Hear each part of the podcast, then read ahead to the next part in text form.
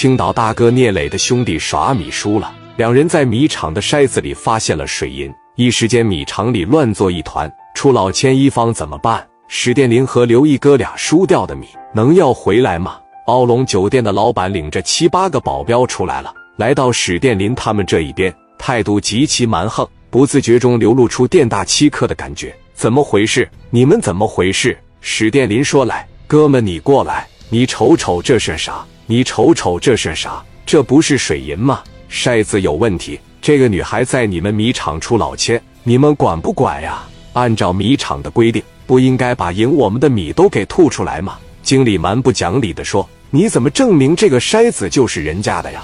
你都砸碎了！史殿林一听也不客气了，你是想抵赖啊？什么意思啊？刚才我拿着他的筛盅，把他的几个筛子砸开了，从里边跑出来的水银。经理狡辩道：“先生，不要血口喷人，万一砸筛子的时候你偷摸换一个，那谁知道来着？玩的人多少都会这手法，趁机换个筛子。这种低级的活谁干不出来呀？你输米了。”你的心情啊，我们非常理解，但是你要无理取闹，那可就是你的问题了。史殿林说：“你说谁玩不起呢？大家在这都看着了，你怎么还能说我玩不起呢？”经理问：“谁看着了？谁看着了？”史殿林理直气壮地说：“大家伙说一说，我刚才是不是从他的筛子里边砸出水银了？他的筛子是不是有问题呀？”“对呀，咱们都看着了。这个女孩看着挺漂亮。”怎么做这种事呢？